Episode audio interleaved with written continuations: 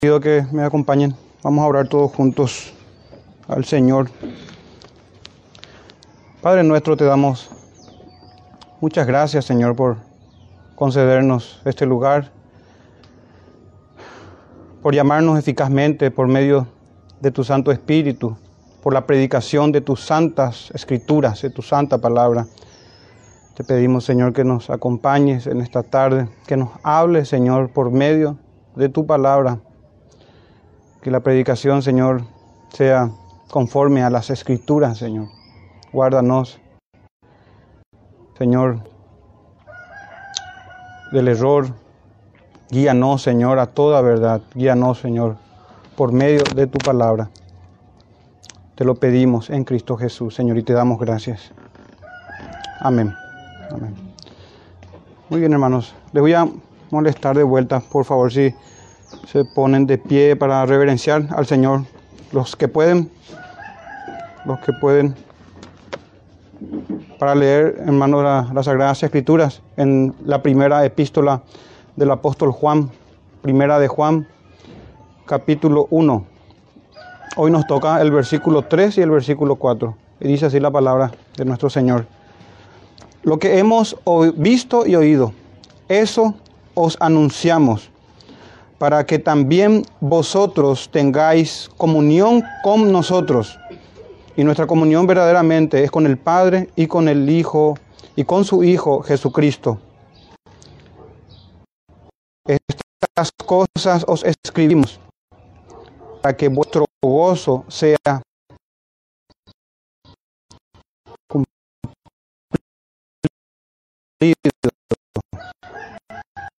Amén. Gracias, hermanos. Pues, vamos a iniciar la exposición de estos, dos versículos. La exposición de esta primera carta de Juan.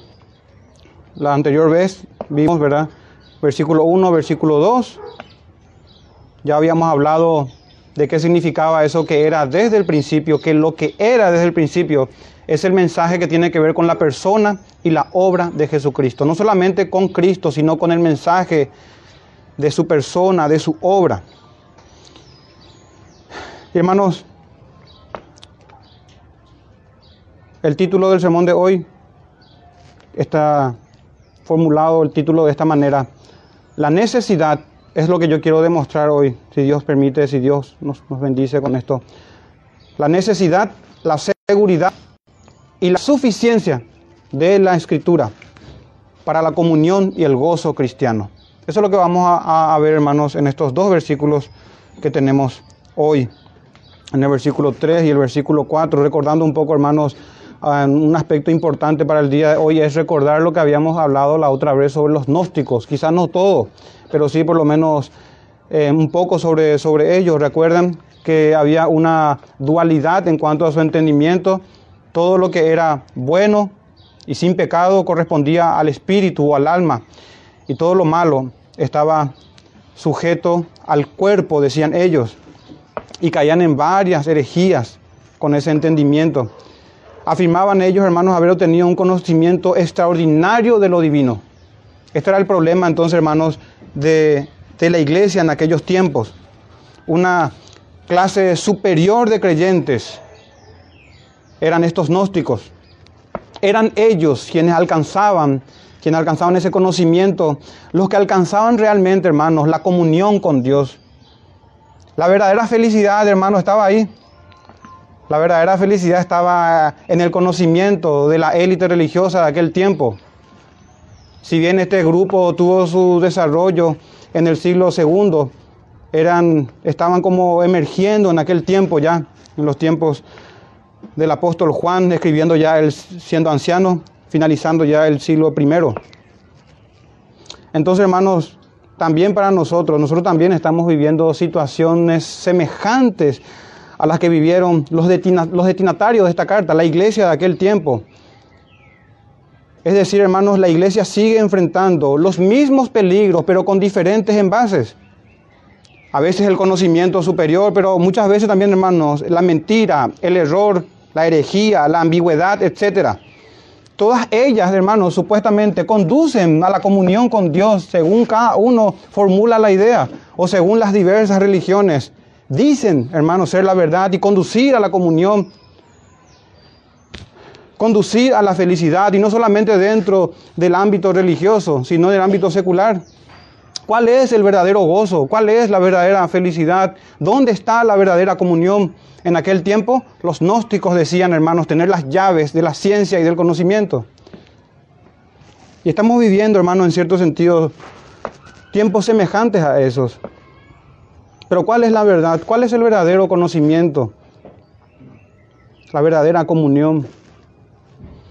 Será, hermanos, que se fundamenta la fe cristiana en sueños, en visiones, en todo tipo de revelación apócrifa, o sea que no auténtica, no inspirada por Dios, de dudosa procedencia, no confiable, no segura. ¿Será que vamos a basar nosotros toda nuestra esperanza en eso? Iniciemos, hermanos, con nuestro primer versículo. Veamos qué nos dice la palabra del Señor, qué nos dice el apóstol Juan a nosotros, qué dijo en aquel tiempo y qué nos dice a nosotros. El versículo 3 dice, lo que hemos visto y oído, eso os anunciamos. En el sermón anterior, hermanos, se habló bastante sobre, sobre el contenido de esto realmente, ¿verdad? Sin embargo, hermanos, lo que quiero hoy recalcar, porque vuelve a repetir en este versículo 3, es, hermano, esto, la confiabilidad del anuncio apostólico, como primer punto. La confiabilidad del anuncio apostólico. ¿Y qué es lo que vamos a, estar revisando, hermanos, hoy? Aparte de la confiabilidad del anuncio apostólico, que ahorita vamos a entrar, vamos a mirar también, hermanos, dentro de lo que es el versículo 3, también esto, la necesidad de la predicación del testimonio apostólico para la comunión. el mismo mensaje que predicó Juan es el mismo mensaje que debemos predicar y es el mismo mensaje que se debe guardar de manera intachable, inalterable hasta el fin de los tiempos.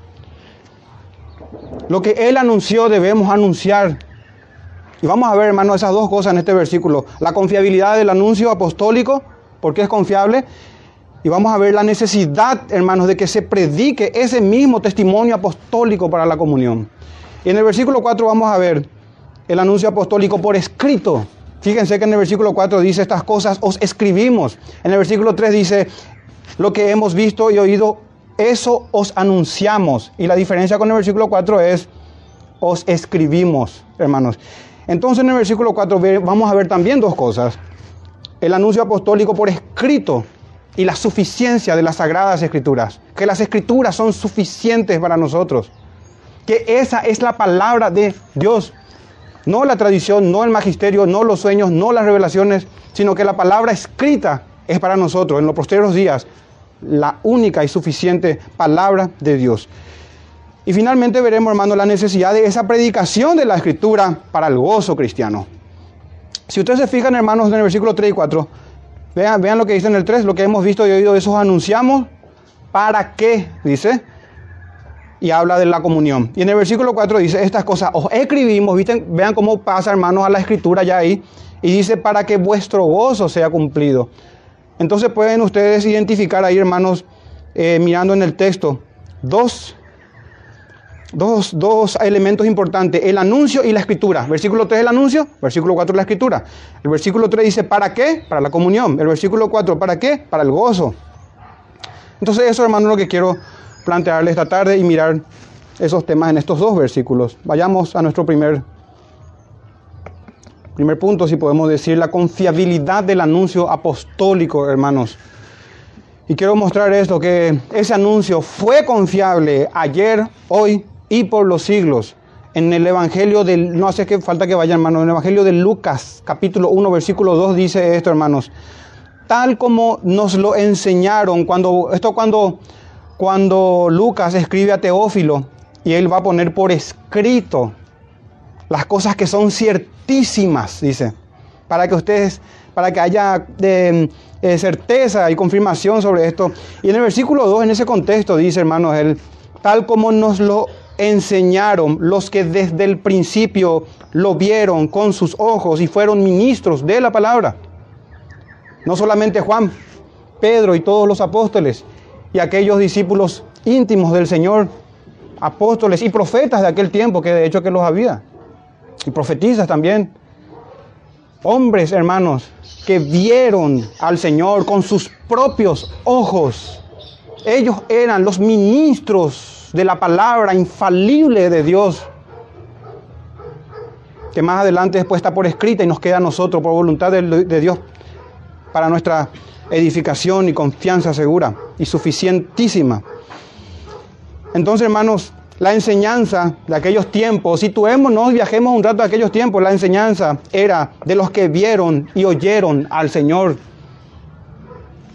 Así habla Lucas en el versículo 2 del capítulo 1 del Evangelio.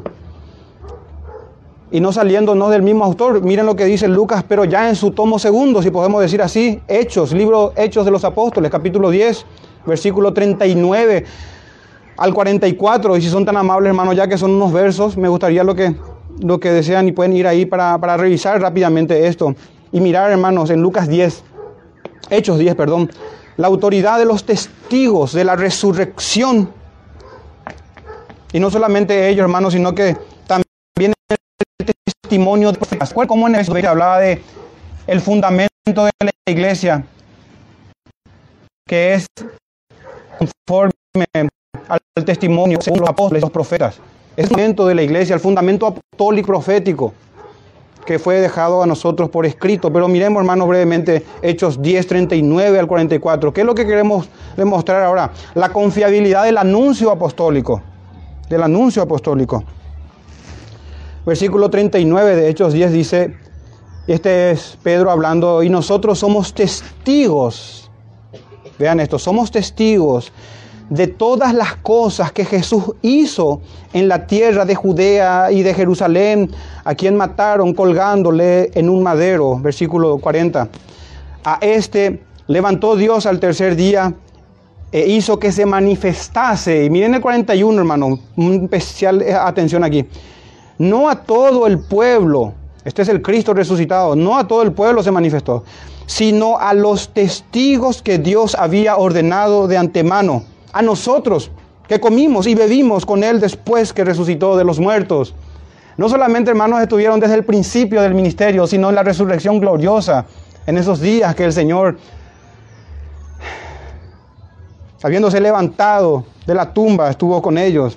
Y no se manifestó, dice, a todo el pueblo, sino a los testigos que Dios había ordenado de antemano. Fíjense, hermanos, la fuerza que, que trae esto a nosotros de la autoridad apostólica y profética de aquel tiempo. De estos hombres que decían, nosotros hemos visto al Señor, hemos palpado. Hombres y mujeres, hermanos, que dieron sus vidas por el Señor. Y dice en el final del 41, bebimos, comimos y bebimos con Él después que resucitó de los muertos. Este hombre, el Señor Jesucristo, Dios hombre, Dios encarnado, es real. Él comió, también bebió, nosotros hemos bebido juntos, hemos visto, hemos tenido comunión con Él, fue un fantasma, fue un espíritu, no fue nada de eso. Y nos mandó, estos son los ordenados de antemano, y nos mandó que predicásemos al pueblo y testificásemos que Él es el que Dios ha puesto por juez de vivos y muertos. Y versículo 43, de este dan testimonio, dice otra vez, todos los profetas. No solamente ellos, todas las escrituras, los apóstoles y los profetas tienen un mensaje unísono, un único mensaje que tiene que ver sobre el verbo de vida, sobre la solución, hermanos, de esa muerte que entró en el principio por el pecado de Adán. Y el versículo 43 de vuelta dice, de este dan testimonio todos los profetas, que todos también los que en él creyeren recibirán perdón de pecados por su nombre. Esto, hermanos, así de sencillo para todo aquel que escucha, todo aquel que cree genuinamente. Y la, y la fe viene con arrepentimiento, porque es fe en el perdón de sus pecados.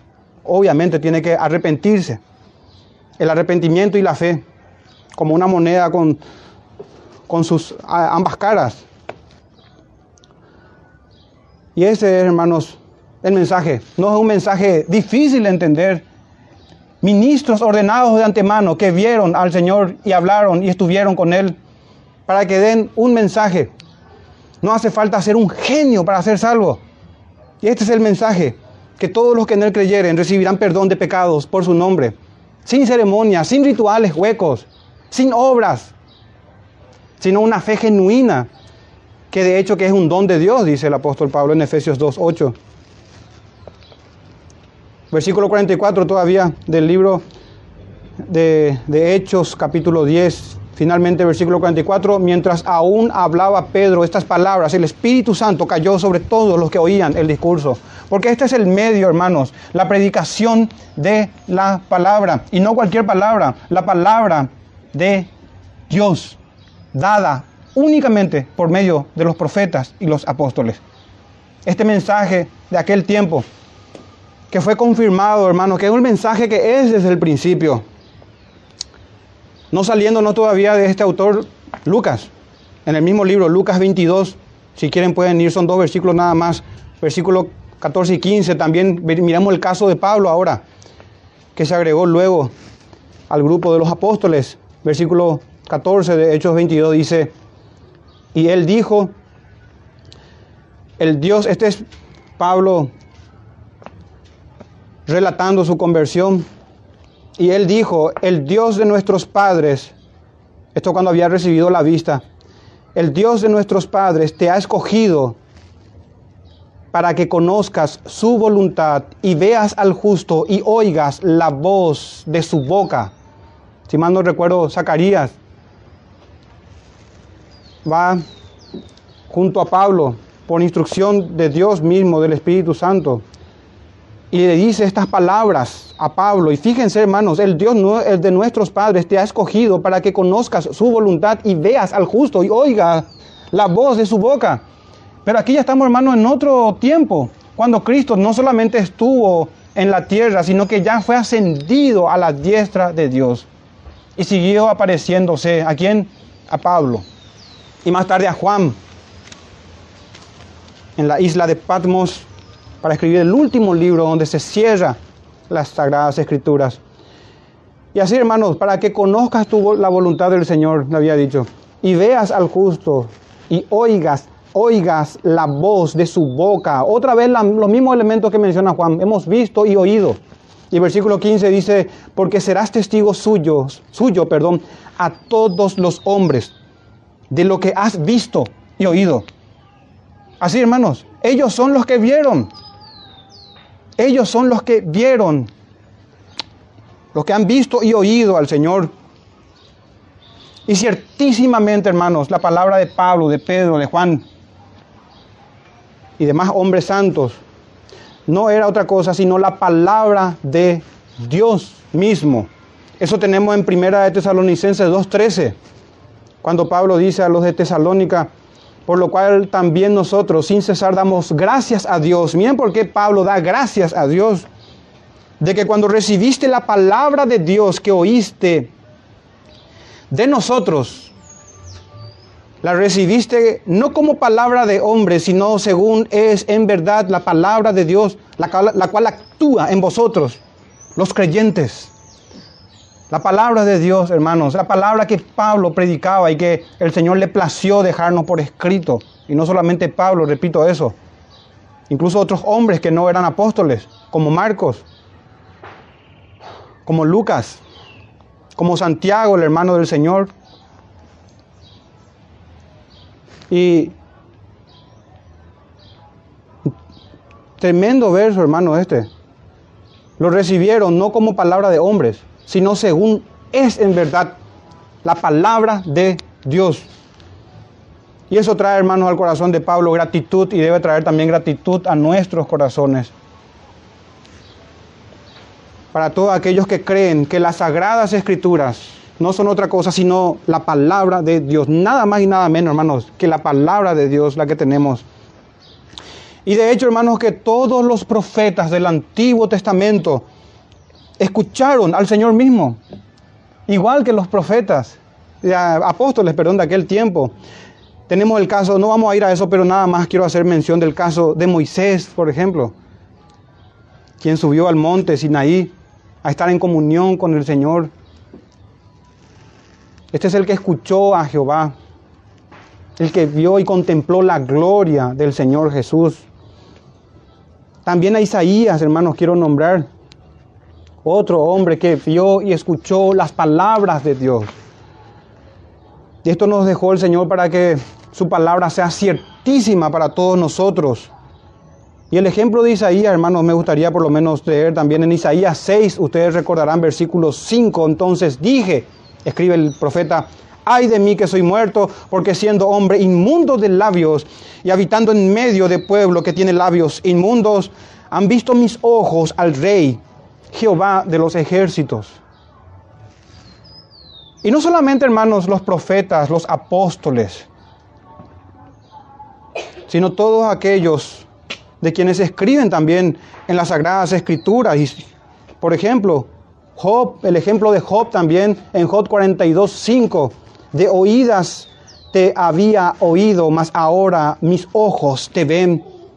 Y esto trastornó a Job, hermanos, y nos dejó también un legado hermoso sobre las enseñanzas que se contienen en ese libro escrito para nosotros.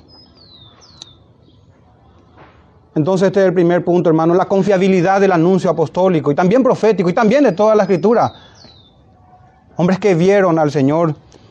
Pero hay un problema, alguien pudiese decir entonces, yo vi a Jesús, yo también vi a Jesús, o Dios me dijo, etcétera, etcétera, etcétera y cuántas cosas a una persona se le pudiese ocurrir, o cuántos engaños los demonios pudiesen orquestar para engañar a los hombres. Porque no dudo, hermanos, que hay quienes pudiesen ver, pero tengo una seguridad, no es de Dios. No es de Dios. Alguien pudiese decir eso, entonces quiero hacer cuatro salvedades antes de avanzar en nuestro, en nuestro siguiente punto a tocar cuatro salvedades, hermano, y son estas. Aún el anuncio de los apóstoles era según las escrituras. Vamos a ver rápidamente eso. El testimonio de ellos no era menos que la palabra del Espíritu Santo. Tercero, la palabra del Espíritu era, por lo tanto, confirmada por las señales del Espíritu mismo. Si alguien dice hablar por el Espíritu, el Espíritu mismo debe confirmar eso. sobre este aspecto, que ahora se hacen innecesarias las nuevas revelaciones, porque todo el cumplimiento de la venida del Mesías, hermanos, ya se dio a conocer por medio de los apóstoles y profetas del Nuevo Testamento, aquellos hombres que vieron al Señor y comieron con Él y estuvieron con Él. Ya, ya no es necesario, hermanos, para nosotros nuevas revelaciones. En la primera salvedad, hermanos, yo les dije que aún el anuncio de los apóstoles era según las escrituras. Pero hoy se levanta cuántos hombres están ahí, mujeres, y dicen, hermanos, Dios me dice, Dios me dijo. Una vez una, una mujer dijo, yo presencié eso, en un domingo. Hermanos, el Señor me dijo ayer que Él va a venir en un colectivo a buscarnos a todos en el día domingo. Tenemos que estar aquí. Y mi esposa es testigo de lo que estoy diciendo, porque estuvimos ahí, en ese lugar, en donde cada día del Señor se levantaba una persona con nuevas revelaciones. Con nuevas revelaciones. Hermanos, vayamos a las escrituras. Miren este texto, quiero que escuchen nada más con atención y tomen nota, o si quieren pueden ir, pero voy a leer rápidamente. Hechos 26, versículos 22 y 23. Otra vez, aquí Pablo hablando, pero habiendo obtenido auxilio de Dios, persevero hasta, esta es la defensa que Pablo hace, miren, persevero hasta el día de hoy, dando testimonio a pequeños y a grandes Miren esto, no diciendo nada fuera de las cosas que los profetas y Moisés dijeron que había de suceder. No había, hermanos, novedades. Ni en el primer siglo había novedades. Todos eran testimonios, eran, los testimonios eran según las sagradas escrituras ya. Lo que el Señor ya había dejado de manera escrita para los creyentes de aquel tiempo. Y Pablo dice eso en Hechos 26 y 22 que acabo de leer, no diciendo, dice él, persevero yo en eso. Persevero hasta el día de hoy, dando testimonio. Miren esta perseverancia en el mensaje fiel, dando testimonio a pequeños y a grandes, no diciendo nada fuera de las cosas que los profetas y Moisés dijeron que había de suceder. Que el Cristo, dice el versículo 23, había de padecer y ser el primero de la resurrección de los muertos para anunciar luz al pueblo y a los gentiles, al pueblo de Israel y a todo el mundo, a los gentiles. Entonces es la primera salvedad, hermanos. Aún los testimonios, los apóstoles no eran algo novedoso en el sentido de que no traían nuevas enseñanzas, sino enseñanzas que ya estaban en el Antiguo Testamento y fueron claramente reveladas ahora por los ministros de la palabra. Claramente fueron enseñadas ya ahora.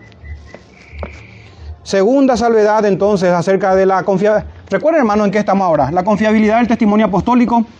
Pero ¿qué pasa? Uno pudiese decir, el Señor me dice. Entonces queremos también guardarnos de eso y dar respuesta a eso. Y la segunda salvedad, hermanos, que les propuse es el testimonio de ellos no era menos que la palabra del Espíritu Santo. Juan 15, 25 y 27 habla nuestro bendito Señor Jesús y dice esto. Pero esto es para que se cumpla la palabra que está escrita en su ley. Sin causa me aborrecieron. Versículo 26. Pero cuando venga el consolador, a quien yo enviaré del Padre, el Espíritu de verdad, el cual procede del Padre. Miren esto, hermanos. Él dará testimonio acerca de mí, el Espíritu Santo, y vosotros daréis testimonio también, porque habéis estado conmigo desde el principio. Y Hechos 5:32 dice Pedro, nosotros somos testigos suyos de estas cosas y también el Espíritu Santo, el cual ha dado Dios a los que le obedecen.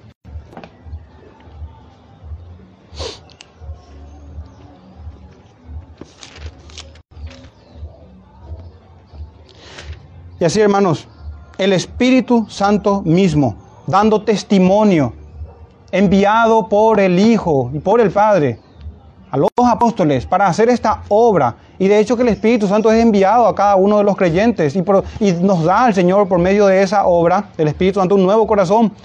Pero hay una distinción, hermanos, con estos hombres, que en aquel tiempo el bautismo del Espíritu Santo irrumpía, hermanos, con estas señales milagrosas y la confirmación de la palabra escrita. Y hoy en día eso ya cesó.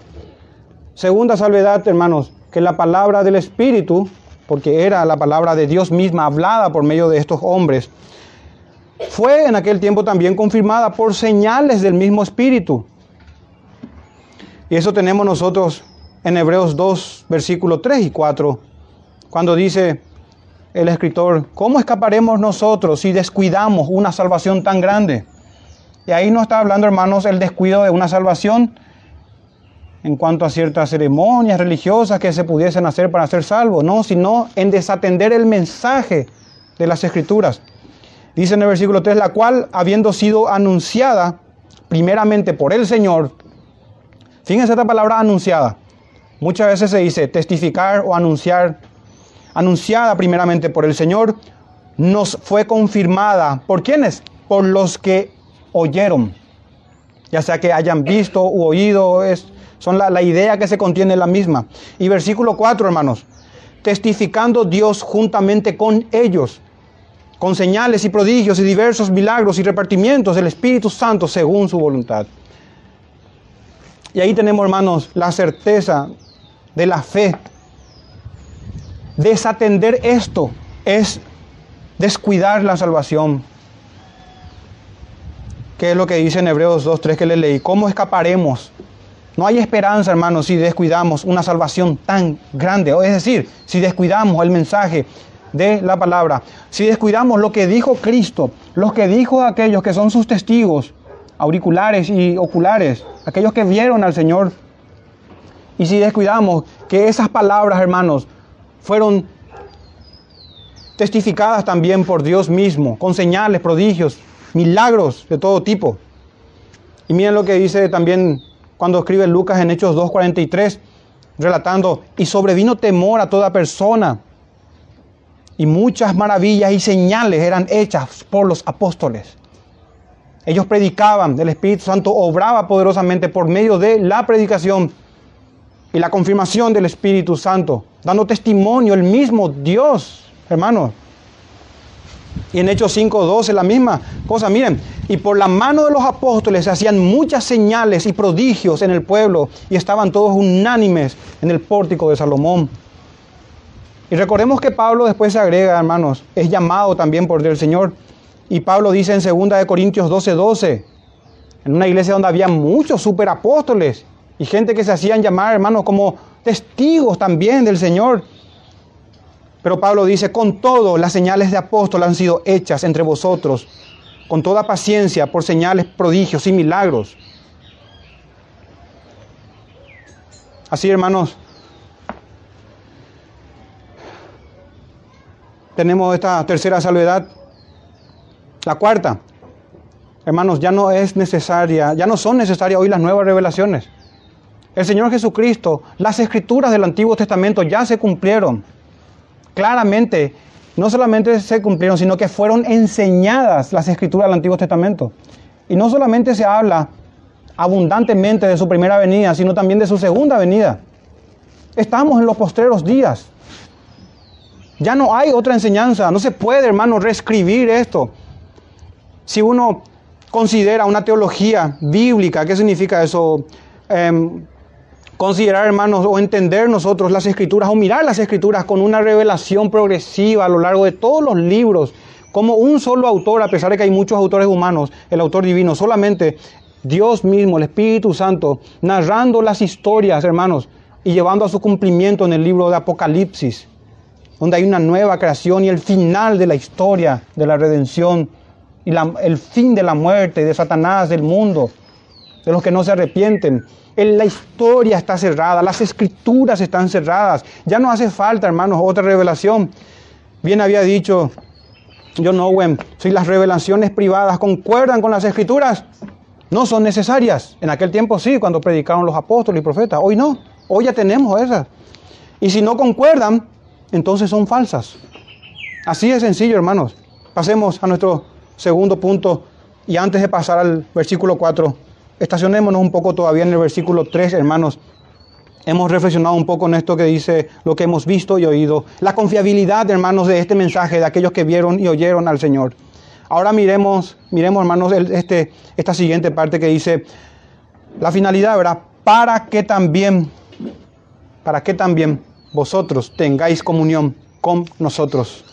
Y nuestra comunión verdaderamente es con el Padre y con el Hijo. La necesidad, hermanos, vamos a ver ahora, de la predicación, de ese testimonio, de ese anuncio que se habla ahí en el versículo 3. Os anunciamos, eso os anunciamos, eso mismo hay que anunciar de vuelta. Esto que se anunció Juan, esto hay que anunciar. Para que haya comunión con Dios y comunión con los apóstoles. Podemos decir nosotros, esta es la iglesia apostólica, esta es la iglesia primitiva, esta es la iglesia que fundó Cristo. ¿Podemos decir eso? O pueden decir, cualquiera puede decir eso, hermanos, pero hay que demostrar con las escrituras, con las escrituras. Si no nos sujetamos a las sagradas escrituras, hermanos, difícilmente podemos tener tal esperanza y tal gozo y comunión. Es necesario, hermano, la predicación del testimonio apostólico para la comunión. Y esta palabra, hermanos, comunión que dice aquí en este texto, que sea con nosotros, dicen los apóstoles, y que la comunión de ellos es verdaderamente con el Padre y con el Hijo. Esta palabra, hermanos, se deriva de un verbo griego, koinoneo, que significa tener comunión con o tener una comunión en o participar de algo en común o participar de algo invisible o en algo invisible. Conocido también, hermanos, como coinonía. Habrán escuchado, se suele hablar mucho. Y antes de pasar a esto en manos de la coinonía o a mirar brevemente qué es, me gustaría ver qué no es también. ¿Qué no es? Cuando la coinonía se queda poco corto, cuando es insuficiente y no es coinonía. No es, hermanos, lo que no es coinonía, no es ir a la iglesia ni formar parte de ella. Siquiera eso, se quedaría corto.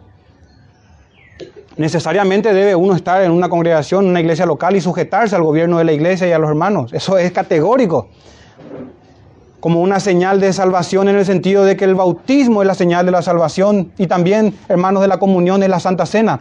Pero si una persona por rebeldía, por descuido, por apatía, por desobediencia, por apostasía, por el motivo que sea, no persevera en la comunión con los santos, entonces pocas esperanzas hay, hermanos, de que se hayan desatado sus pecados, porque las llaves fueron dadas a la iglesia bíblica del Señor Jesucristo. Pero en fin, hermanos, la coinonía no es solamente eso. Yo voy a la iglesia, yo voy los domingos, yo voy los miércoles a la oración, o yo participo en todas las actividades. Ni siquiera, hermanos, podemos decir, porque es mucho más que eso, la coinonía. La coinonía, hermanos, no es pasar tiempo juntos en la iglesia. Y ustedes saben, hermanos, que nos gozamos de eso que estoy diciendo ahora. Pero no es, hermanos, eso solamente. Todas estas cosas se pueden hacer en la carne y sin estar en comunión espiritual con Dios. no es organizar o participar de campamentos, de retiros, de meriendas, de almuerzos, de, de, de, de, podemos ir citando ejemplos. En síntesis, hermano, no es compartir recreaciones, no es el compañerismo, todo esto entra dentro del compañerismo. Y el compañerismo, hermano, es apenas una manifestación de la coinonía, de la comunión con Dios. Hace poco nada más habíamos estudiado, hermano, la comunión de los santos, un día sábado nuestro catecismo, de nuestra confesión, perdón. Miremos brevemente, hermanos, comunión de creyentes con el Padre, con el Hijo y con el Espíritu Santo. Cuando Pablo, cuando Juan, perdón, dice nuestra comunión verdaderamente es con el Padre y con el Hijo. Recuerden siempre, tengan en mente los gnósticos. Ellos decían que han alcanzado el nivel, un nivel superior en el cual se tiene acceso a Dios. Pero esta era y sigue siendo hoy verdaderamente la comunión. Esta que, que nos habla el apóstol, que por medio de lo que era desde el principio, hermano, se obtiene. Y es el legado que nos deja el Espíritu Santo a la iglesia, su palabra. En Gálatas 2.20, miren para ir mirando un poco acerca de la comunión. Miren cómo habla el apóstol Pablo. Gálatas 2.20 dice, con Cristo. Aquí esta palabra con cuando hablamos, hermanos, de coinonía o de comunión, tenemos que nosotros atender mucho a algunas palabras. Por ejemplo, cuando la Escritura dice en Cristo Jesús. A los santos que están en Cristo. Siempre que se diga en es porque están unidos o en Él. Cuando el Señor habla de la vid, el que está en, las ramas que están en la vid, unidos. Puede ser con o en. Así como aquí se menciona, con Cristo. Pero Él no estaba ahí pero a causa o gracias a la comunión que hay entre Dios y los hombres, es que uno puede decir con Cristo juntamente crucificado también. ¿Se acuerdan, hermanos, en Génesis cuando Moisés dice, no es bueno que el hombre esté solo? Es cierto, al hombre le es necesario tener su ayuda idónea, pero no apunta, hermanos, a eso.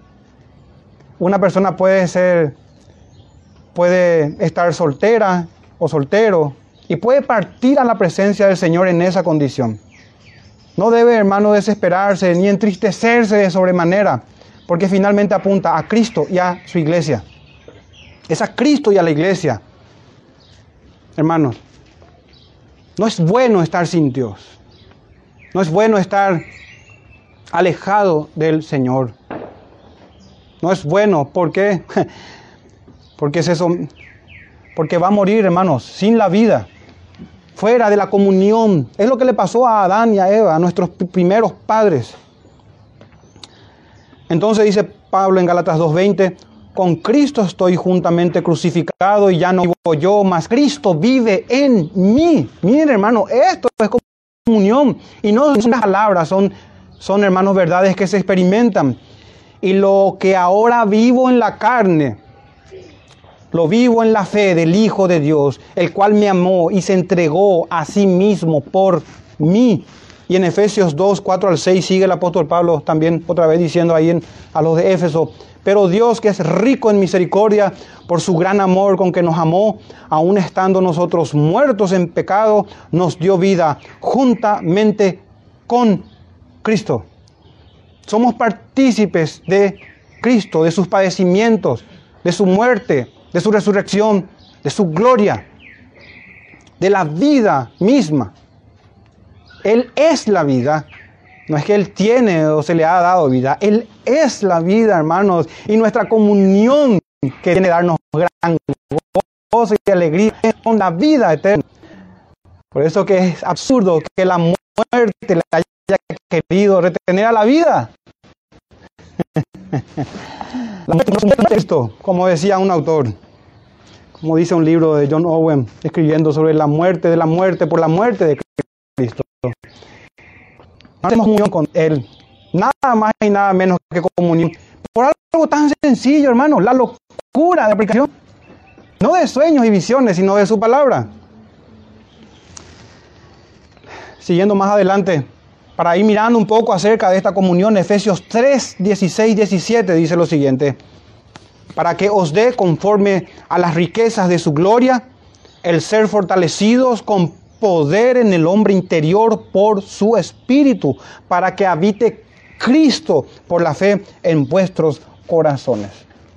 Nada más y nada menos que Cristo también, no solamente el Espíritu Santo, no solamente, sino Cristo, es decir, Dios trino, nuestro trino Dios, el Padre, el Hijo y el Espíritu Santo haciendo morada en nosotros, a quien debemos toda nuestra salvación y ni a ninguna otra criatura,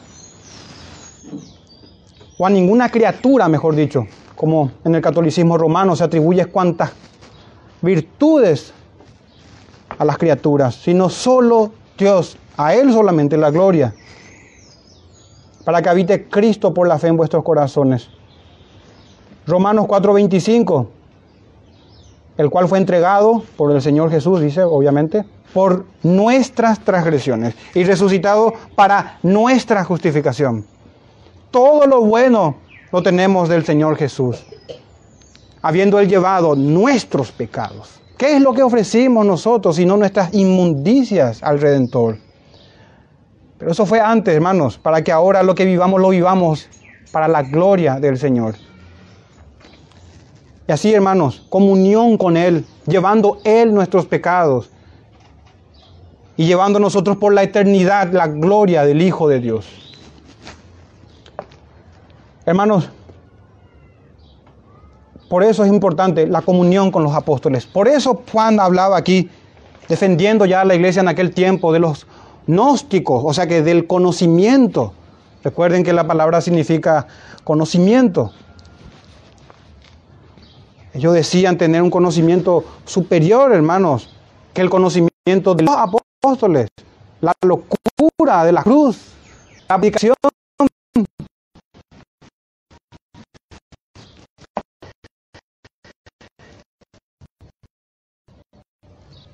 Sin comunión los apóstoles, no hay su palabra, es decir, la palabra de Dios que hemos defendido en el primer punto.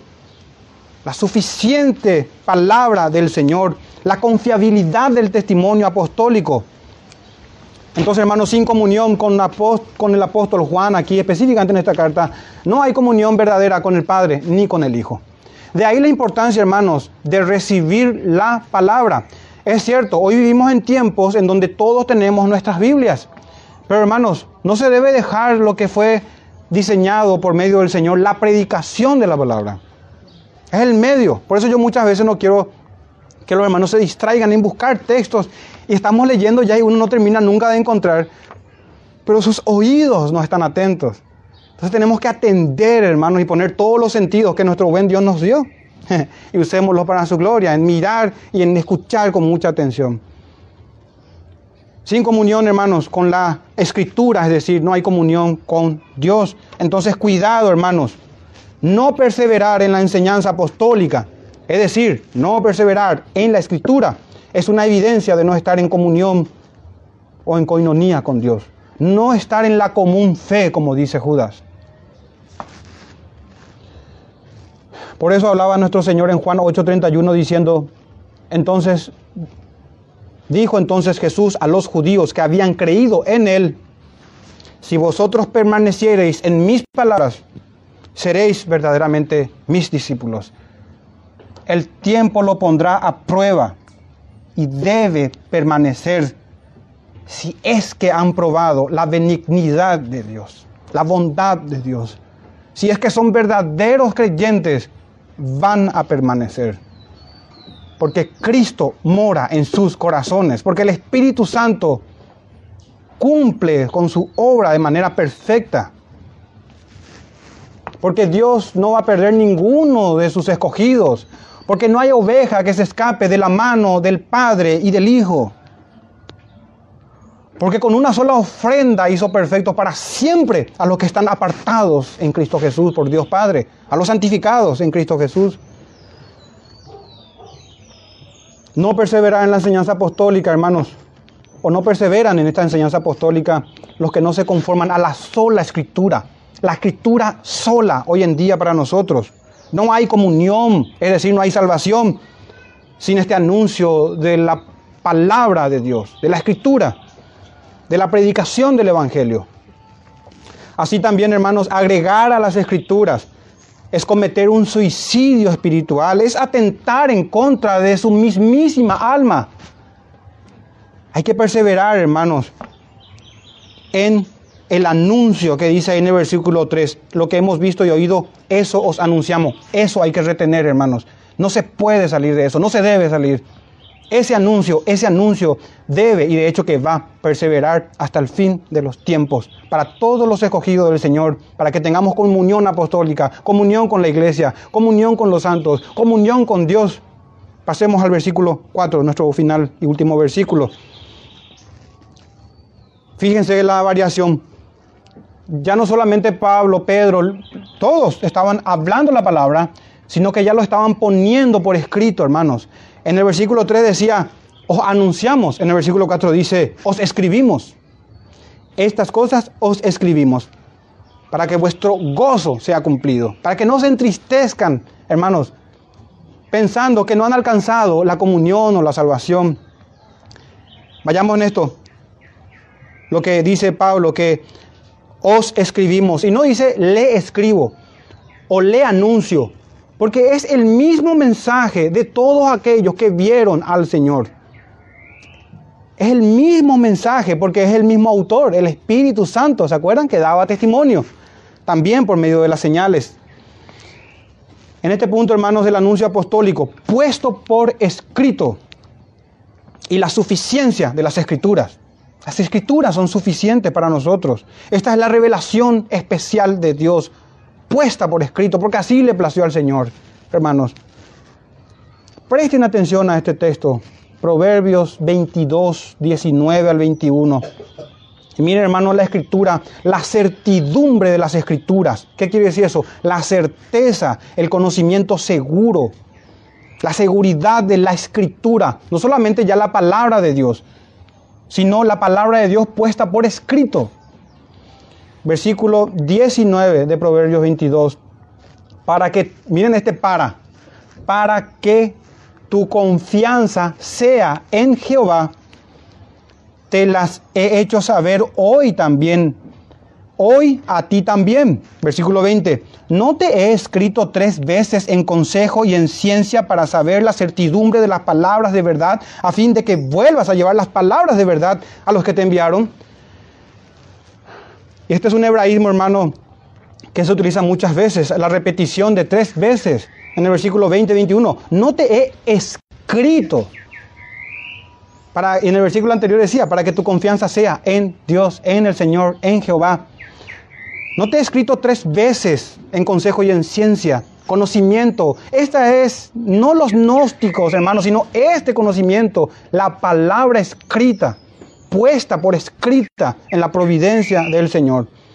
Y en el versículo 21 que le leí dice esto, para hacerte saber la certidumbre de las palabras. Y hay más y más, hermanos, textos que por motivo del tiempo no vamos a poder compartir. Pero me interesa, hermanos, hacer mención también de cómo las escrituras son para Pedro más seguras que su misma experiencia. Y aquí estamos hablando no de cualquier experiencia, sino de aquel o de aquellos que decían, nosotros hemos oído, Señor. Incluso las escrituras, hermanos, eran más confiables en el sentido de que Pedro alega, si no creen a mi testimonio, crean a las sagradas escrituras. Las cosas que han sido puestas por escrito. Cuando en, el, en segunda de Pedro 1.16, él dice que han visto nuestros propios ojos su majestad. ¿Se acuerdan en el Monte Santo cuando Cristo se transfiguró y no solamente escucharon la voz del cielo, del Padre, de la gloria misma, sino que vieron al Señor Jesucristo?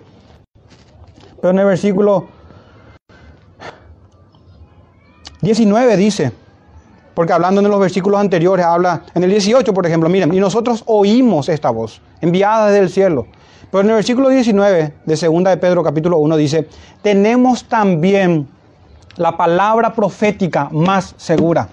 Y la palabra profética no es, hermano, la palabra verbal que circulaba en aquellos tiempos por boca de ellos, sino la palabra escrita. Dice en el versículo 19, tenemos también la palabra profética, pero miren cómo lo pone Pablo a la escritura, a la palabra de Dios escrita por encima a modo para los oyentes, para los destinatarios para que se termine toda disputa y todo debate. La escritura, hermanos, permanecerá por siempre, para siempre.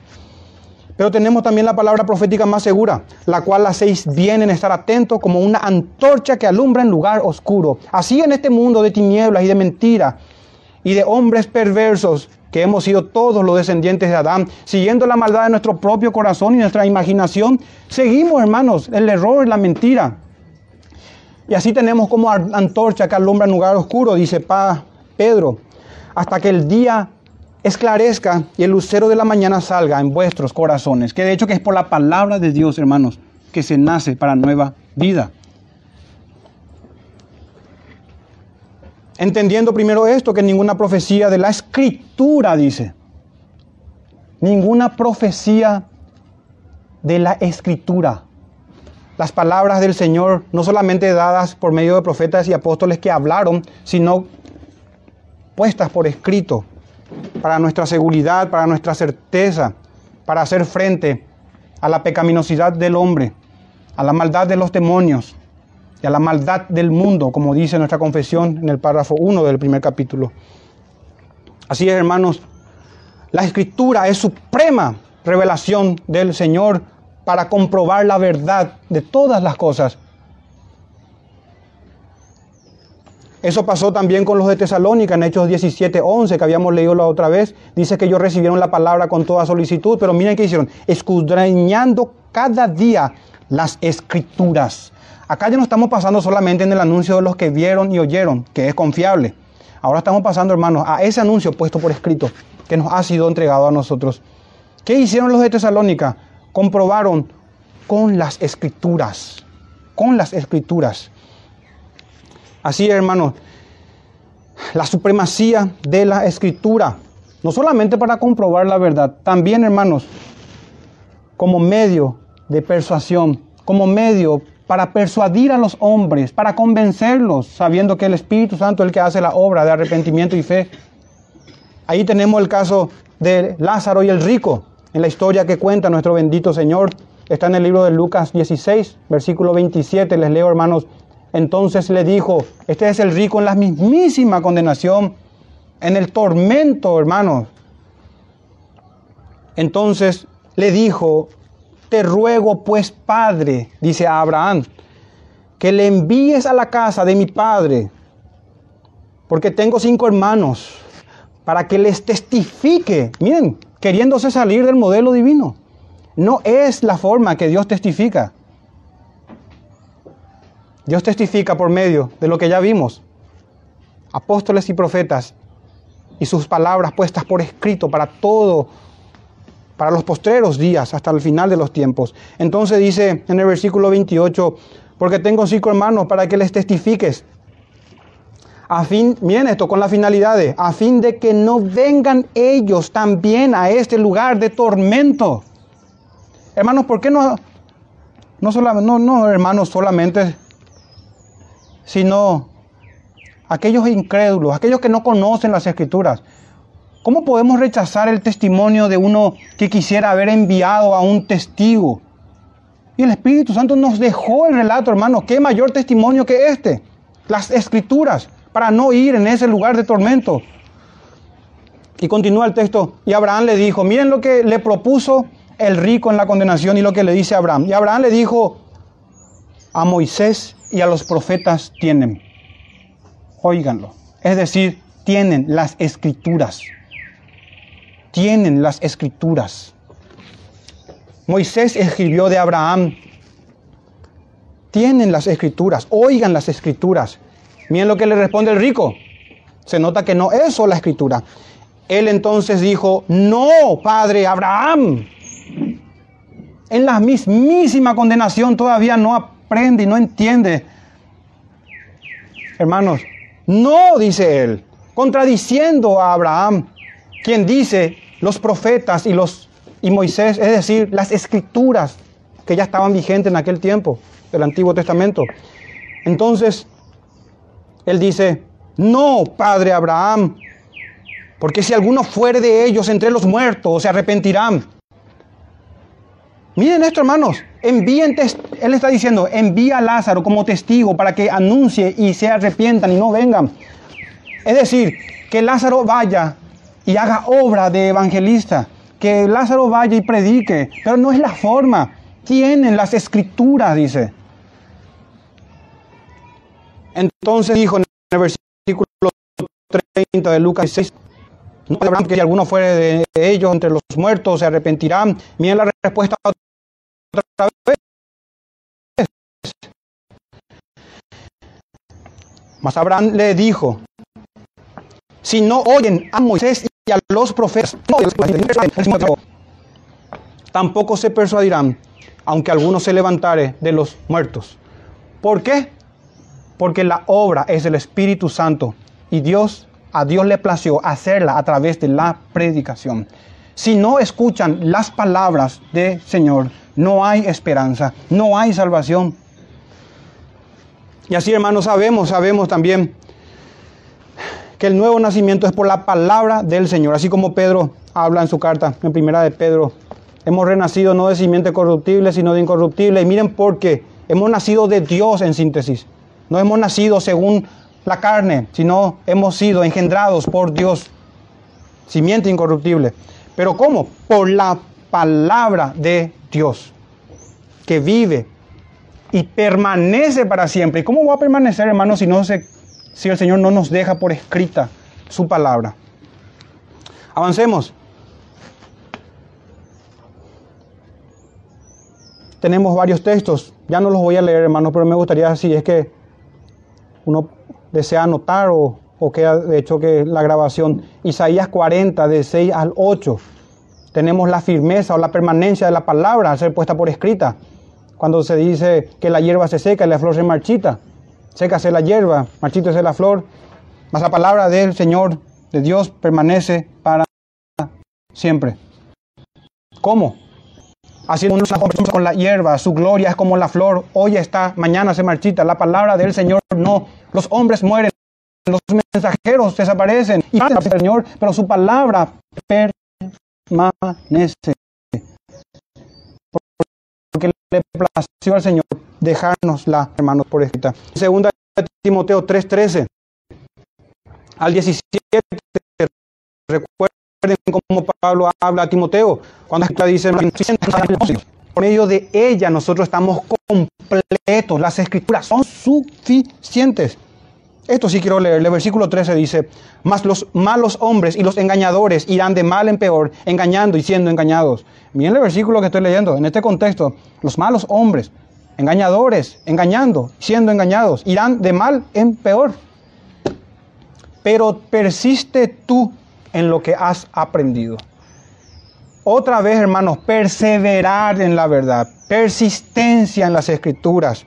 Pero persiste tú en lo que has aprendido y te persuadiste. Y quiero saltarme al versículo 15, que desde niño has sabido las sagradas escrituras. Persiste en las sagradas escrituras, en síntesis. Y toda la escritura dice ahí, Perdón, versículo 15. Y desde niño has sabido las sagradas escrituras, las cuales te pueden hacer sabio para la salvación por la fe que es en Cristo Jesús. No hay nada más que se pueda agregar sino lo que está ahí, solo escritura y Cristo, solo Cristo y solo fe por la fe en Cristo. ¿Qué más, hermanos? Vamos a agregar a esto. Toda la escritura es inspirada por Dios y útil para enseñar, para redarguir, para corregir, para instruir en justicia, a fin de que el hombre de Dios sea perfecto, enteramente preparado para toda buena obra. El hombre de Dios sea perfecto, dice. Significa que sea completo, que sea pleno. Ya no hay necesidad, hermanos, de otra cosa, sino de la escritura para que el hombre de Dios sea edificado a la medida del Señor Jesús. Y ya ir cerrando casi este tema, hermanos, me gustaría dar más fuerza a nuestros argumentos. En segunda de Pedro, capítulo 3, miren hermanos esto, que la escritura es para memoria de las palabras de los profetas. Es hermoso, hermano, este texto cuando dice Pablo, Pedro, perdón, amados, esta es la segunda carta que os escribo. No solamente ellos anunciaron, ellos escribieron. Así como los profetas del Antiguo Testamento predicaban al pueblo y también escribieron, hermanos.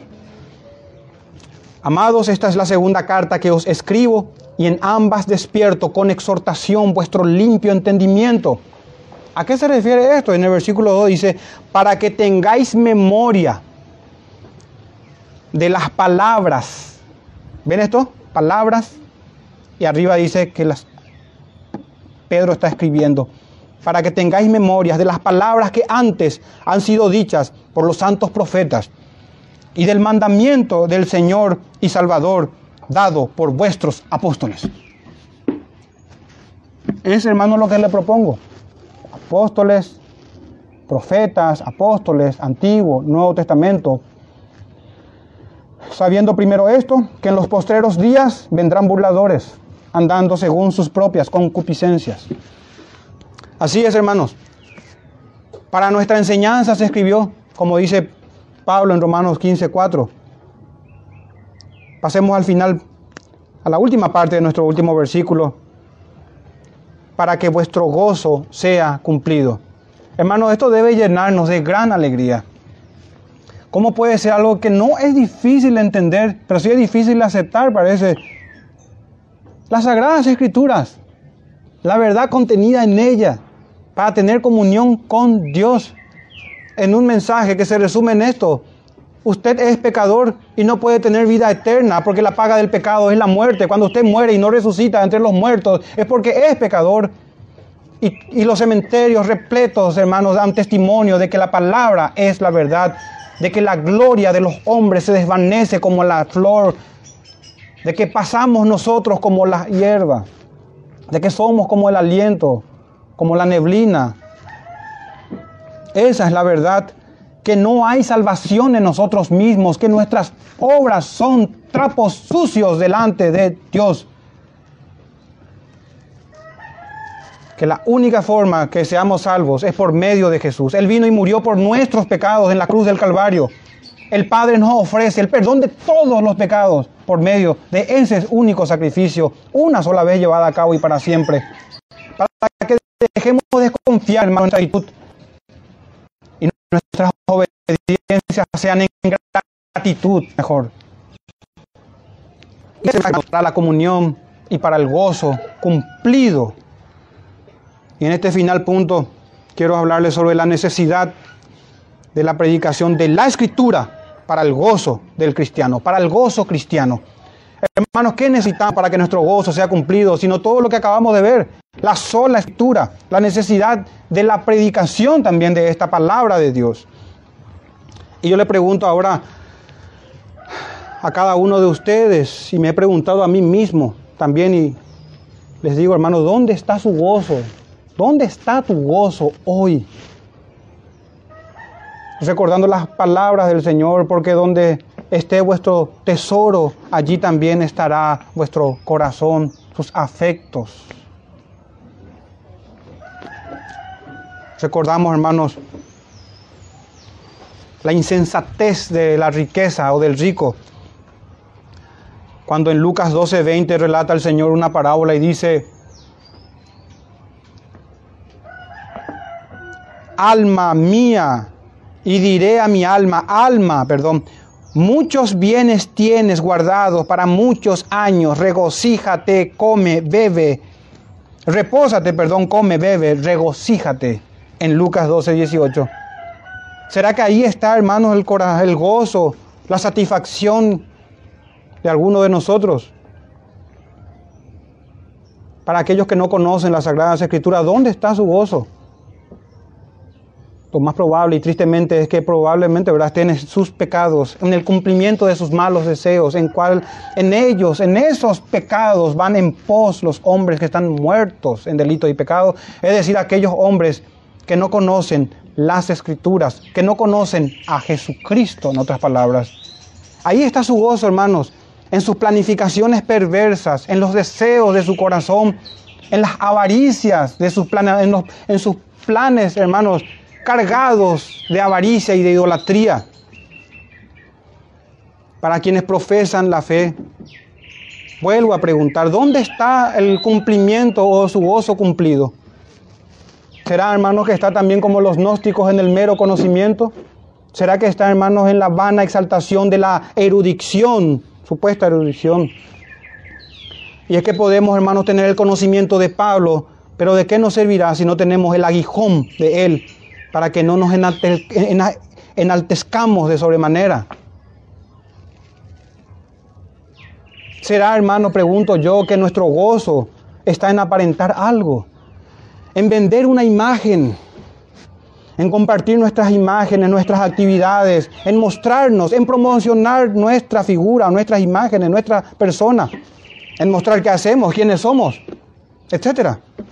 ¿Será que ahí está el gozo de nuestro corazón cuando hacemos esas cosas? En ser visto de los hombres. ¿Dónde está tu gozo cumplido? ¿O será que está en todo lo que acabamos de ver? En las en la palabra de Dios y en la comunión con Él. ¿Será, hermano, que tu gozo está en la exposición de tus libros? ¿No debería, hermano, mejor estar en la gratitud de tener su palabra morando abundantemente en nosotros? Esa misma palabra que nos dice que no es bueno querer ser visto por los hombres. Y sigo preguntando, ¿dónde está tu gozo? ¿Será que está en el hecho de quitarse fotos con predicadores famosos, como suelo ver, que hemos caído? Eso es el equivalente a pedir autógrafos a un ídolo, como lo hacen los inconversos. Y ningún idólatra entrará en el reino de los cielos, por más que profese haber conocido todas las teologías sistemáticas. Sigo preguntando, ¿dónde está tu gozo cumplido? Hermanos, ¿no deberíamos más bien gozarnos en la compañía de nuestros humildes y sencillos hermanos en la iglesia local, en la comunión de los santos? ¿Qué es lo que acaba de decir el apóstol? En la compañía de estos mis, más, mis hermanos más pequeños, como dice Cristo en Mateo 25, 40. El gozo, hermano, debe estar en la comunión con Dios. El gozo debe estar en la salvación, así como David, el rey David decía en Salmo 51, vuélveme el gozo de tu salvación y tu espíritu, y espíritu noble, perdón, me sustente. O el salmista en Salmo 73, versículo 25, ¿a quién tengo yo en los cielos sino a ti? Y fuera de ti nada deseo en la tierra. Entonces, hermanos, ojalá esa sea nuestra, nuestro gozo, ojalá crezcamos en eso, porque el cristiano ciertamente está para ir creciendo en el gozo, en la comunión, para ir creciendo en eso. Pero debo también advertir antes de terminar que no el gozo, sino el quebrantamiento de la condenación es para aquellos que no se sujetan a las escrituras. No debe engañarse aquel que invalida el mandamiento de Dios por las tradiciones. No debe engañarse, digo yo, con un gozo falso, no bíblico. No debe engañarse, no deben engañarse los que están insatisfechos con la sola escritura, agregando así revelación a las sagradas escrituras, a la Biblia. No deben engañarse los que no están en la común fe que una vez fue dada a los santos, como dice Judas, versículo 3. No deben engañarse los que no están en comunión con una iglesia local, entiéndase una iglesia local bíblica, sana, que se sujeta a la escritura en todo lo tocante a la iglesia. No debe engañarse, hermanos, o no deben engañarse los que con el corazón forman parte de una iglesia que tiene amistad con el mundo. No deben engañarse los que perseveran en las herejías. No deben engañarse los que andan en tinieblas. No deben engañarse los fornicarios, los idólatras, los adúlteros, ni los afeminados, ni los que se echan con varón. No deben engañarse los ladrones, los avaros, los borrachos, los estafadores, porque ellos no heredan el reino de Dios, como dice Pablo en 1 Corintios 6, del 9 al 10. A todo esto tengo una sola palabra, hermanos. Y es el mensaje que era desde el principio. Arrepentidos, arrepiéntanse, arrepintámonos. Arrepentimiento para con Dios y fe en nuestro Señor Jesucristo. Cierro con estas palabras. El Señor dijo, mis ovejas oyen mi voz y yo las conozco y me siguen. Que el Espíritu Santo, hermanos, obre en nosotros. Porque los cielos pasarán y la tierra pasará, pero la palabra del Señor Jesús no pasará. Y nos la ha dejado, hermanos, no en sueños, no en visiones, sino en algo que es seguro y ciertísimo, y es su palabra. Oremos, hermanos, todos juntos para dar gracias al Señor. Padre nuestro, te damos gracias, Señor, por, por tu palabra, por concedernos, Señor, tu evangelio, en el cual perseveramos, porque tú, Dios Santo, nos preservas con tu poder porque tú eres bueno y misericordioso y con amor eterno nos tratas a nosotros, tus escogidos, a, a tu pueblo. Tu misericordia se renueva todos los días para aquellos que meditan en tu ley, para aquellos que escudriñan las escrituras con humildad, con sencillez de corazón, en dependencia de tu Santo Espíritu, con intención de agradarte, Señor, y así queremos estar y queremos permanecer. Guárdanos, Señor, por medio de tu palabra, por medio o la obra de tu Santo Espíritu. Todo eso te lo pedimos gracias a la comunión que tenemos con nuestro Señor Jesús, contigo, Padre, y con Él. Y en el nombre de Él te oramos. Dándote gracias. Amén.